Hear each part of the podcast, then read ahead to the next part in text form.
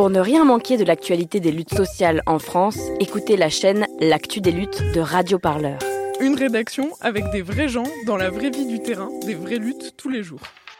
Radio Parleur, bonjour. Nous nous efforçons d'écourter agréablement votre attente.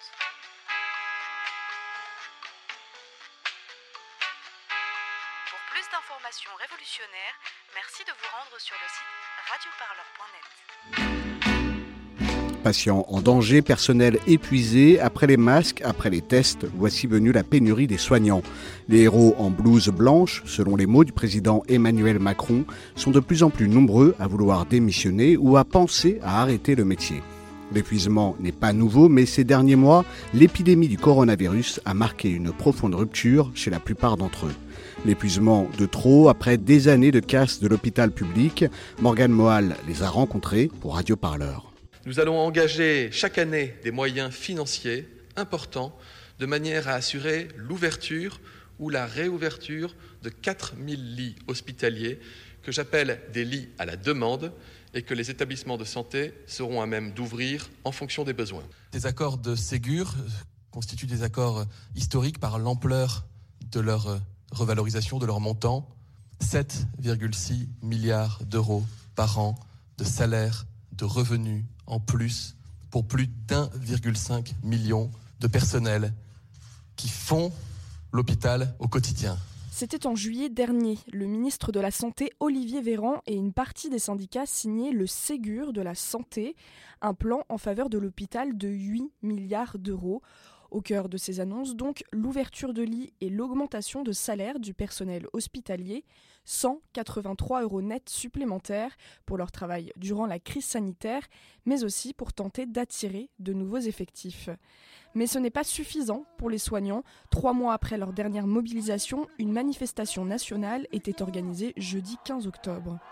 Des fermetures de lits, on veut pas Fermeture d'hôpitaux, on n'en veut pas Et les emplois précaires À Paris, ils étaient plusieurs centaines de manifestants à marcher vers le ministère de la Santé. Parmi eux, il y avait Cathy Legac, co-secrétaire du syndicat Sud Santé à PHP.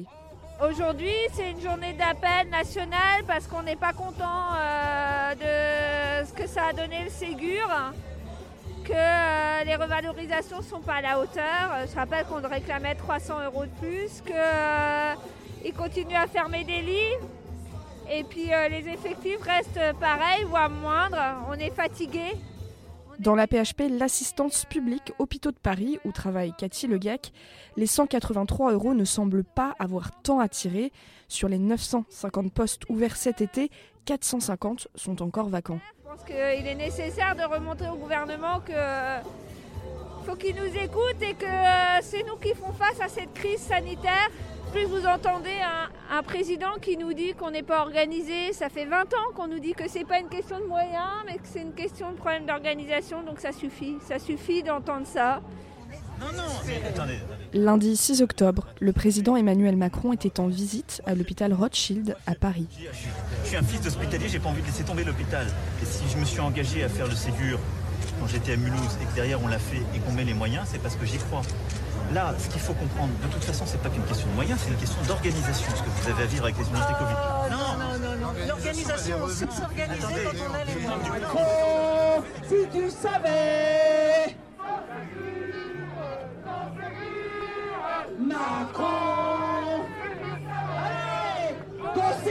Où on se le met Aucune, aucune, aucune hésitation. Non, non, non. À ton Ségur non Macron Je m'appelle Cédric, aide-soignant à l'hôpital Émile Roux, c'est un centre de gérontologie dans la région parisienne du côté de Créteil. Moi, la situation à mon niveau, je la trouve euh, grave. Un exemple, je suis aide-soignant de nuit, d'accord J'ai 40 patients dans mon service et nous sommes deux. C'est un exemple. Donc il faut savoir que c'est des personnes âgées, euh, pour la plupart dépendantes. Donc euh, mes nuits sont bien remplies. Ce qui a été fait au Ségur, moi j'estime que c'est zéro. La sensation que l'État me donne, c'est qu'en en fait, il compte sur euh, la bonne conscience des agents, en fait. Mais euh, bon, ça ne fait pas tout. J'ai envie de vous dire, euh, comme M. Macron nous a surnommé les soldats en blouse blanche, on va se battre Aujourd'hui, je ne peux pas vous dire qu'on fera face. Être prêt, je ne pense pas non plus parce qu'on n'a pas les armes pour. Quand les collègues vont commencer à tomber un à un, je ne sais pas qui sera là pour les remplacer en fait. Parce que depuis la première vague, au lieu d'avoir des embauches, c'est des démissions qu'on a. D'autant plus que dans la deuxième vague, étant donné que c'est toute la France qui a été euh, contaminée aujourd'hui, on n'aura pas d'aide du sud, du nord, de l'est, de l'ouest. Donc euh, ça va être très très très compliqué. Emmanuel Macron a annoncé hier qu'il euh, mettait en place un couvre-feu. Selon vous, est-ce que c'est une mesure efficace? Alors efficace, je ne peux pas y répondre parce qu'on saura ça dans 4 à 6 semaines, c'est ce qu'il a dit. Mais de mon point de vue personnel, pour moi, non. C'est pas en disant aux gens à partir de 21h, vous restez chez vous jusqu'à 6h du matin, que ça va stopper le Covid. Ce que je vois, c'est que le gouvernement français a décidé de faire passer l'économie avant la santé. Voilà. Et ce qui se passera dans la santé, ce sera des dommages collatéraux. Donc pour moi, c'est une mascarade. Quand, à chaque fois que j'écoute M. Macron, je regarde les transports en commun. Et ça me choque. Et ça me choque. Parce qu'il est tellement à fond sur l'économie qu'en en fait, tout le reste, il s'en fout. On nous parle de distanciation, on nous parle de précaution, mais comment voulez-vous faire? Je suis venu en transport, j'ai pris le métro aujourd'hui là pour venir. C'est pas possible. Il se fout de la gueule du monde, excusez-moi. Même sentiment pour le personnel des urgences. L'annonce du couvre-feu a du mal à passer. Linda est infirmière, elle travaille à l'hôpital de Toulon mettre un couvre-feu sur les restaurateurs qui maintiennent euh, une distanciation sociale dans leur table, qui servent avec les masques, qui essayent euh, le plus possible de survivre à ce Covid, on trouve ça un petit peu dur quand même. Et aujourd'hui, euh, de voir qu'on reconfine les restaurants et les bars, enfin, c'est purement une atteinte à notre liberté. C'est-à-dire que nous, aujourd'hui, on a l'impression que bah, va bosser et tais-toi. Quoi. Et, clairement, on en a ras-le-bol. On en a ras-le-bol parce que déjà que notre quotidien n'est pas du tout drôle. On sait pourquoi on s'est engagé dans la fonction publique. Hein. On est des soignants, on n'est pas des héros, on est, là pour, euh, pour notre métier parce qu'on est tous des passionnés, sinon on n'y serait plus.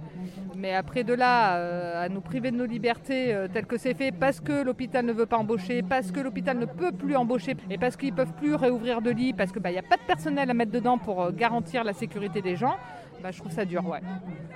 Patient Personnel. Patient Et personnel. Et patient Eh oui, eh oui, eh oui Parce qu'il en fait de la com. Ben nous, nous, notre directeur général, monsieur Martin Hirsch, vous connaissez? Il est en train de nous annoncer, vous savez, là, à la fin de la semaine, c'est les débuts des vacances scolaires c'est la Toussaint. Vous savez que nous, les hommes et les femmes qui soignons, on a nos enfants et on a nos petits-enfants. Eh bien, M. Martin Hirsch supprime les vacances de tous les soignants, de tous les hôpitaux, de l'assistance publique. C'est une honte Pendant que les actionnaires se mettent du fric dans les poches. Bah, la situation est très difficile et très compliquée parce qu'en fait la crise du coronavirus est venue euh, se mettre sur euh, la problématique déjà euh, très compliquée des hôpitaux avec des restrictions budgétaires depuis des années. 100 000 lits d'hospitalisation ont été fermés depuis 20 ans. Donc on est dans une situation très difficile et la crise du coronavirus est arrivée par-dessus. Lui, c'est Patrick Peloux, il est président de l'association des médecins urgentistes de France. Le truc, c'est qu'en fait, euh, le confinement, comme euh, le couvre-feu, j'aime pas du tout ce terme parce qu'on n'est pas en guerre, hein. c'est juste ralentir la maladie. Parce qu'en fait, le, fond de, cette crise, c'est qu'on gère en fait euh, la crise de l'hôpital. Et ça se ressent sur l'ensemble du tissu social de la société. C'est ça qu'il faut analyser, quoi. C'est que euh, le manque de lits en réanimation médicale fait que vous paralysez toute la société. C'est complètement. Enfin, quand vous y pensez, c'est complètement fou, quoi. Est-ce que l'hôpital public est aujourd'hui prêt à faire face à cette deuxième vague de coronavirus? Il sera toujours prêt parce qu'il est debout et vous avez des personnels qui ont une mentalité citoyenne incroyable, mais c'est vraiment très difficile. Très, très difficile. Ça va se faire. Vous savez, le coût de tout ça, ça va être quoi? C'est que beaucoup démissionnent et arrêtent le métier. arrêter le métier. Ils seraient nombreux à y penser. En tout cas, d'après une consultation de l'Ordre national des infirmiers, 43% d'entre eux ne savent pas s'ils seront toujours infirmiers dans 5 ans. D'après Fanny Vincent, sociologue, cet épuisement n'est pas nouveau. Elle est co-autrice du livre La casse du siècle qui s'intéresse aux différentes politiques hospitalières en France on ne peut pas comprendre aujourd'hui la physionomie de la crise de la Covid-19 si on ne prend pas un petit peu de recul et qu'on ne remonte pas en fait à la crise plus structurelle de l'hôpital public, à savoir ce qu'ont produit les, des décennies de réformes gestionnaires et néolibérales, c'est-à-dire la casse du service public hospitalier, la diminution des lits, donc de ce qu'on appelle l'offre hospitalière, et l'imposition d'une grille de lecture des, des maux de l'hôpital public uniquement en termes organisationnels et non pas en termes de manque de moyens, de manque de moyens humains, financiers ou matériels. Et à cet égard, je pense que l'épidémie a marqué véritablement une rupture parce que les soignants considèrent que là, c'était la goutte d'eau qui, a fait déborder le vase et tout le monde, cette fois, a pris conscience que l'hôpital n'avait pas les moyens en fait de traiter l'épidémie et de prendre en charge tous les patients correctement. Aujourd'hui, au vu de la situation actuelle, est-il possible de changer de cap, de rattraper ces années de casse de l'hôpital, comme vous le dites dans votre livre? Eh ben, ça, ça impliquerait une, une volonté politique forte et ça impliquerait que Bercy lâche du lest et accepte de ne pas voilà, s'en tenir à une vision extrêmement serrée des comptes publics, adopter une vision plus large de tous les effets en cascade que produisent le manque de moyens de l'hôpital public, le sous-financement chronique. Et donc, ça impliquerait de mettre véritablement des milliards et des milliards sur la table, et bien plus que ce qui est prévu dans le plan de financement de la sécurité sociale pour, pour l'année à venir. Il n'y a pas uniquement des moyens financiers à mettre en œuvre, il faut agir sur les conditions de travail. Alors évidemment, ça demande de l'argent aussi, mais pas que. Mais aujourd'hui, si le gouvernement a, a, annoncé la création de 7500 postes, le problème, par exemple, c'est qu'il n'y a pas les ressources nécessaires pour, les, pour les pourvoir. Les soignants ne veulent plus venir travailler à l'hôpital public, c'est ce que répète le collectif Interurgence et Interhôpitaux depuis des mois. On a beau ouvrir des postes, là, le problème, c'est qu'il n'y a plus personne parce que les gens ont été dégoûtés de, des conditions dans lesquelles ils ont travaillé, et particulièrement ces derniers mois et l'hôpital public n'attire plus. Selon vous, la crise du coronavirus va-t-elle laisser des marques au sein de l'hôpital public et auprès de ses soignants Oui, c'est sûr que ça va laisser des marques. déjà, beaucoup de soignants, en effet, qui, étaient dans les établissements où la première vague a été particulièrement forte, ont eu l'impression de, voilà, de, vivre des choses vraiment extrêmement difficiles, ont été extrêmement fatigués par le rythme de travail qu'ils ont vécu et puis par des, choix qu'ils ont eu à faire en termes de, de soins de certaines personnes.